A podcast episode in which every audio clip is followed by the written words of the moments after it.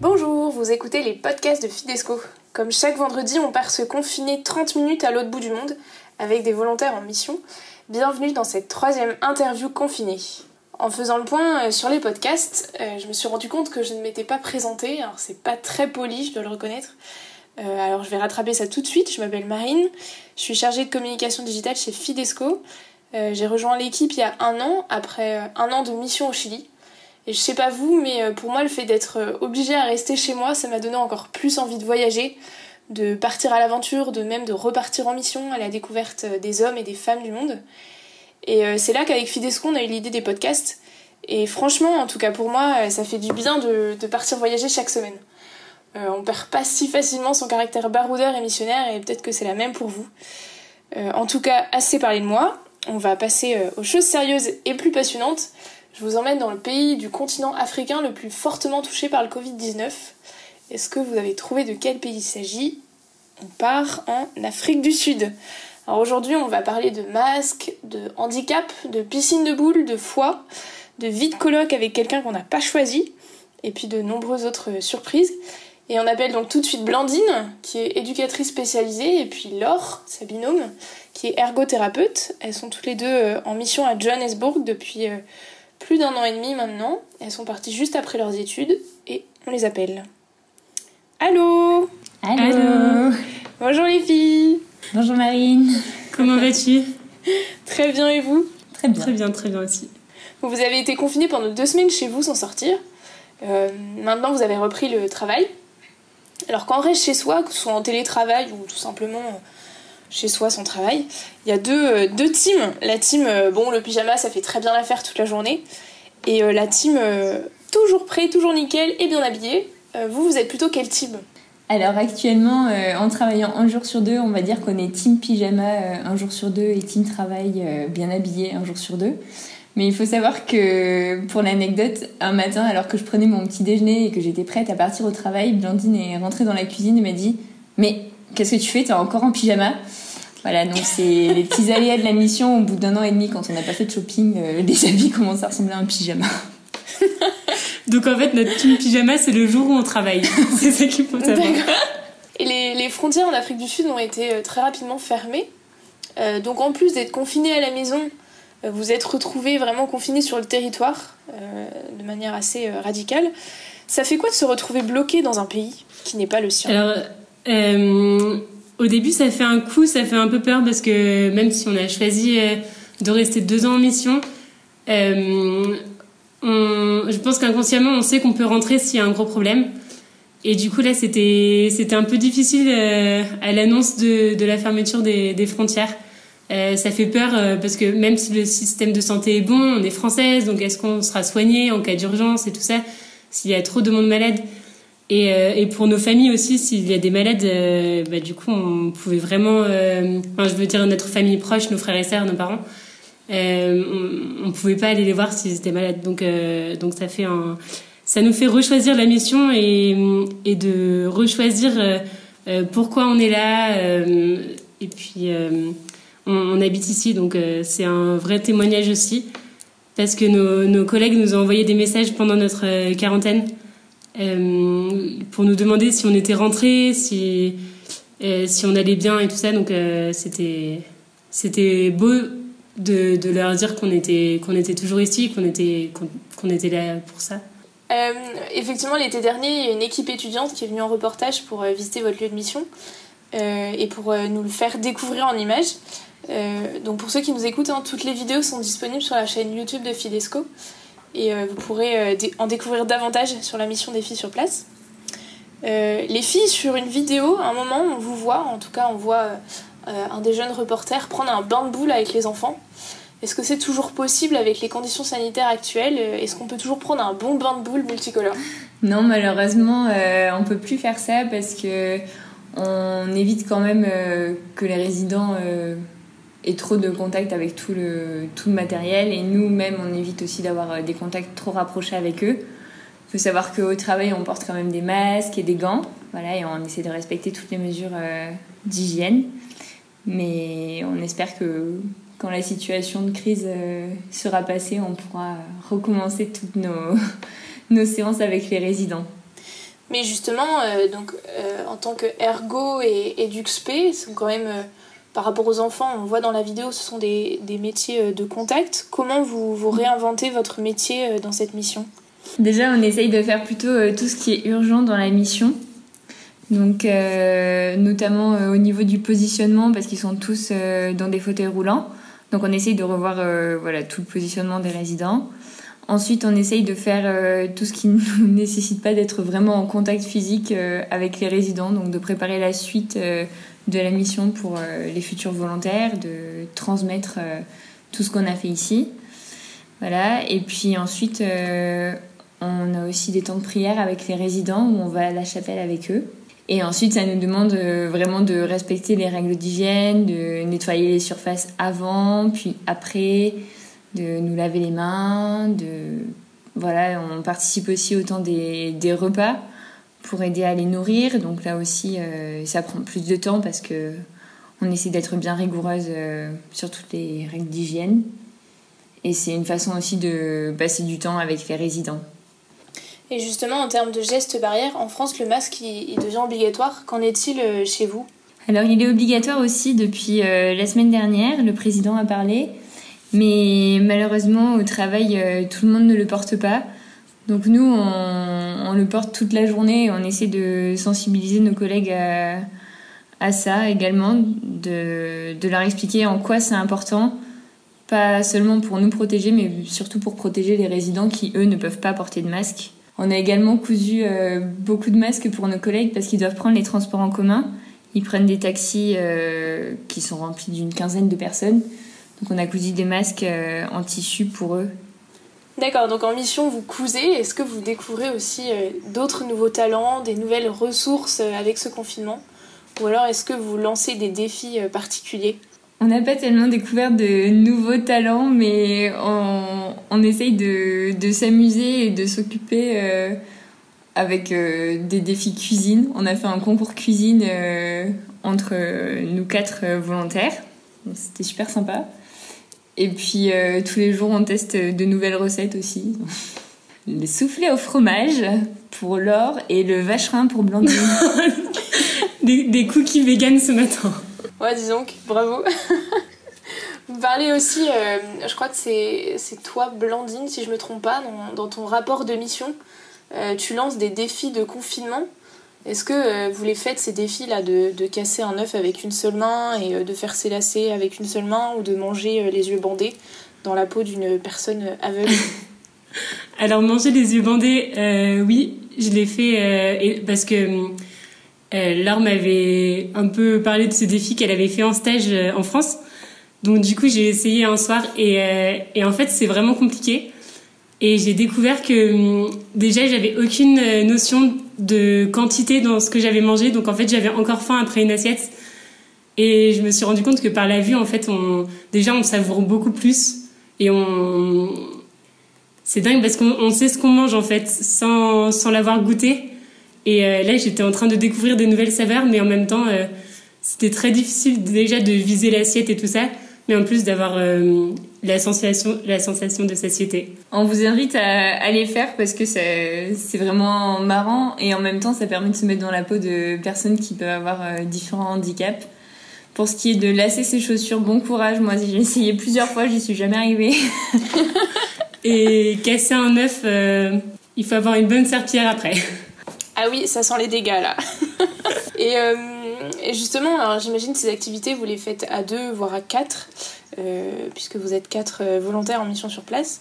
Alors, dans, la vidéo de, de l'équipe étudiante qui est venue en reportage, vous parlez de, l'importance qu'avait pour vous le fait de partir en binôme. mais là, vous vous retrouvez vraiment confinés ensemble alors que vous ne vous êtes pas choisis. Euh, est-ce qu'on finit par, euh, est-ce qu'on finit pas par se détester ou se taper dessus? Je pense que le confinement ne change pas grand-chose à la relation que qu'on a déjà en binôme, parce que on l'a choisi avant de partir, mais c'est un choix qu'on repose chaque jour, que ce soit euh, en mission ou que ce soit en confinement. On se déteste autant qu'on s'aime. on apprend à se demander pardon, ça c'est sûr. On apprend à connaître l'autre. Euh, après le confinement, euh, je pourrais dire qu'on le vivait déjà d'une certaine manière parce qu'on est assez isolé euh, dans notre maison. même si on connaît un petit peu notre quartier et tout ça, en Afrique du Sud, on est derrière des murs et des, et des fils électriques. Donc déjà, on sort pas de nuit. donc en fait, finalement, pendant une bonne moitié de l'année, on sort pas beaucoup après le travail. Quand c'est l'hiver, quand il fait nuit, on, on peut pas sortir, on peut pas marcher on s'était déjà habitué à notre rythme aussi, à un rythme plus lent, au fait de pas pouvoir planifier tous nos agendas euh, comme en France. C'est assez marrant parce que j'ai eu plusieurs amis au téléphone qui me disaient ah j'ai eu tel week-end annulé ou telle sortie annulée et moi je leur disais mais finalement moi ici euh, rien n'a été annulé parce que tout se vit euh, au jour le jour. Est-ce que quand même vous n'avez pas découvert en confinement ou bien même même avant finalement des, des, trucs bizarres chez l'autre? Euh, j'ai découvert que l'or pouvait rester en place pendant plus de plus d'un mois. Honnêtement, je pensais pas que qu'elle était capable. Euh, moi, je suis également confinée avec des personnes que j'ai pas choisies. Et, euh, et, je trouve que ce confinement, il, nous force, et en fait c'est bon, à plonger dans le mystère de l'amour qui dépasse toutes les limites on apprend à s'aimer plus profondément, hein, vous, le, disiez, à, faire miséricorde, à se demander pardon. Pour vous, en fait, au-delà de ça, qu'est-ce que vous apprenez plus particulièrement Ou quelle sagesse tirez-vous pendant cette période si particulière? On a réussi à instaurer des temps de prière euh, ensemble. Donc on prie le chapelet, c'était quelque chose qu'on faisait déjà euh, avant le confinement à Little Eden. Et et quand on est rentré en confinement, on a continué à prier le chapelet euh, ensemble tous les jours à midi et demi. Donc ça, c'est une vraie force parce que ça nous rattache aussi à Little Eden et à notre paroisse avec qui on participe à une chaîne de prière en, en 24 heures. Et par rapport à ça, on a une petite anecdote. Euh, il y a quelques semaines, il y a un, résident euh, qui, dans sa prière, a dit Jésus, viens nous chercher, vite, très vite. Amen. Voilà. Donc ça nous a ça nous a bien fait rire euh, intérieurement. On a prié pour que ça soit pas trop bientôt non plus. Mais euh, voilà, c'est pour montrer qu'ils ont une euh, grande sensibilité à la prière et, qu'ils n'ont pas du tout peur de la mort. En fait, ils ont. Et justement, donc ces enfants, sur la vidéo, on voit qu'ils sont pas, sont pas autonomes. Ils ont besoin d'une présence qui est, presque constante, je dirais. quelles sont les conséquences de la situation actuelle sur ces personnes? Il n'y a pas beaucoup de conséquences dans le sens où ils reçoivent tous les jours euh, les soins quotidiens. Ils sont nourris, ils sont lavés. Donc euh, voilà, ils ont tous ces soins-là parce que les aides-soignants euh, continuent de venir travailler. Après, ils ont beaucoup moins de stimulation parce que les thérapeutes ont, arrêté leur travail. Donc ils ont quand même moins de, de groupes de stimulation ou bien de stimulation individuelle. Euh, ensuite, il faut savoir que quand même, euh, si on a fait euh, appel à nous dans cette mission, c'est parce que de base, le centre ne pouvait pas payer plus de thérapeutes, plus de rééducateurs. Donc, il n'y avait pas beaucoup de, stimulation et d'animation à part celle que, que, nous, on peut faire. Moi, je voulais préciser autre chose, c'est pas seulement des enfants. en fait, ils arrivent quand ils sont mineurs en général entre peut-être 8 et, 10 ans. Mais il y a des plus jeunes qui ont 3 ans. Et après, ils vivent euh, toute leur vie à l'Italie Du coup, il y a aussi euh, il y a autant d'adultes que d'enfants. Parce que ce sont des, ce sont des personnes qui n'ont plus de famille. Comment, comment ça se fait que, qu'elles restent là euh, toute leur vie finalement? C'est pas forcément qu'ils ont plus de famille, mais c'est une maison d'accueil en fait. C'est un foyer de vie. Donc une fois qu'ils ont une place euh, à Little Eden, ils restent euh, pour toute leur vie. Et justement, euh, en tout cas en France, dans les EHPAD, les visites sont interdites pour protéger les personnes âgées qui sont plus fragiles. là, vous êtes en contact avec des personnes qui sont très fragiles. Est-ce que pour, pour les personnes qui ont encore leur famille, les familles peuvent toujours venir ou est-ce que les visites sont suspendues? Alors les, les visites euh, sont, sont, complètement arrêtées parce que les déplacements ne sont plus autorisés, euh, à part pour euh, travailler ou pour faire ses courses. Donc les visites autant familiales ou des donataires, des, des parrains, des résidents sont, sont suspendues pour l'instant. Est-ce que vous, vous pouvez, vous arrivez à pallier, trouver des solutions pour pallier à cette absence? Parce que, en tout cas, en France, on a beaucoup de reportages concernant donc, ces personnes qui sont vraiment isolées et seules et qui souffrent de cette solitude. Comment les enfants et les résidents adultes le vivent alors c'est une des raisons pour lesquelles on, continue de travailler, c'est justement parce qu'on a une présence euh, auprès des résidents. Voilà, ils sont habitués à, nous voir, ils sont habitués à faire des activités avec nous. Donc c'est pour ça que qu'on continue de travailler pour qu'il y ait encore cette présence, ne sentent pas euh, un énorme bouleversement dans leur quotidien. Ils n'ont pas de notion du temps, donc je pense que, enfin c'est peut-être un grand mot, mais il y en a beaucoup qui se rendent pas compte que leur famille n'est pas n'est pas venue euh, récemment ou même ils n'ont pas de, de visite tous les tous les mois. Donc euh, pour l'instant je pense que ça n'a pas eu de de grand impact et par rapport à la maladie par rapport au, Covid 19 est-ce que vous avez des, des peurs particulières? Pour euh, les résidents qui sont assez fragiles oui on a on a peur C'est vrai parce que il y en a beaucoup qui ont des problèmes de respiration déjà, donc ils doivent avoir de la kiné respiratoire.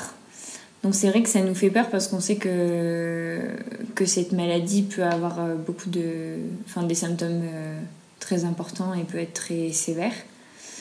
Euh, on a peur parce qu'il y a beaucoup de résidents et qu'on ne peut pas plus les protéger que, qu'en faisant attention avec nos comportements. Donc c'est pour ça qu'on essaye d'être euh, très rigoureuse. Et on a peur également pour nos collègues parce qu'ils vivent dans des townships, donc dans des situations euh, assez pauvres, précaires. Et malheureusement, ils doivent prendre des transports en commun. Et on sait bien que c'est dans ces situations-là que, que le virus peut se transmettre. Voilà, on a peur qu'ils soient malades eux aussi pour leur famille. Et et qui contamine les résidents en continuant de venir travailler. Face à ces craintes, en fait, moi je repense à la phrase fétiche de Fidesco qui est Va, rends les autres heureux et tu connaîtras la joie. Est-ce que, euh, face à toutes ces craintes, est-ce que c'est vraiment possible de rester dans l'espérance, de continuer euh, à rendre les autres heureux et de connaître la joie malgré un tel contexte? Oui, c'est possible parce que on s'aperçoit que quand on est trop euh, anxieuse, quand on est vraiment dans dans la peur, en fait, euh, on se rend compte que ça ne nous aide pas du tout à vivre euh, au quotidien et, et, à aller travailler justement avec euh, cette joie de la mission. Donc justement, on essaye de, de, changer nos regards et de rester dans, comment dire, dans cette optique de joie et de, de mission. C'est accepter justement de notre impuissance par rapport à la situation c'est accepter de, de, rester humble et au service en faisant ce qu'on qu'on nous demande. On est bien aidé par nos, par nos collègues qui sourient tout le temps, donc parfois on se demande euh, qui rend l'autre heureux. quelle est la première chose que vous ferez quand le confinement sera terminé? Alors, quand le confinement sera terminé et qu'il n'y aura plus de risque de transmettre le virus, on va se serrer très très fort dans les bras. et faire une grande fête de retrouvailles. Voilà. danser avec nos amis, avec nos collègues. Euh, voilà. En attendant le déconfinement, euh, il y a une mode actuellement, vous avez peut-être vu sur les réseaux sociaux, euh, qui permet un peu de garder un lien social et de rester dans la joie. Ce sont les concerts confinés où on voit des, des chorales, tout est monté et en fait il y a un concert à l'écran. Est-ce que vous pourriez nous chanter une chanson que vous avez l'habitude de chanter à Little Eden? Alors on va pas pouvoir la chanter parce que c'est assez difficile et puis on n'a pas un, super accent euh, dans les langues locales. Mais on va vous passer euh, une musique qu'on aime beaucoup, c'est une musique de mariage et les résidents adorent. Et ça les fait beaucoup rire quand ils nous voient commencer à danser, ils se mettent à, à crier, à hurler de joie, c'est assez rigolo. Donc je vous passe cette musique. Coco. Coco Alléluia, Christina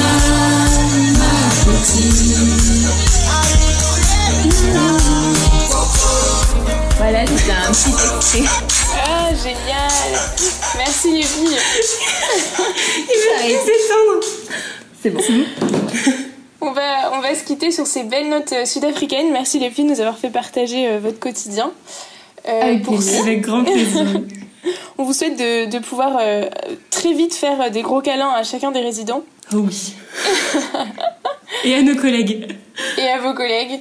Euh, pour tous ceux qui nous écoutent, euh, je vous dis à vendredi prochain pour un autre podcast.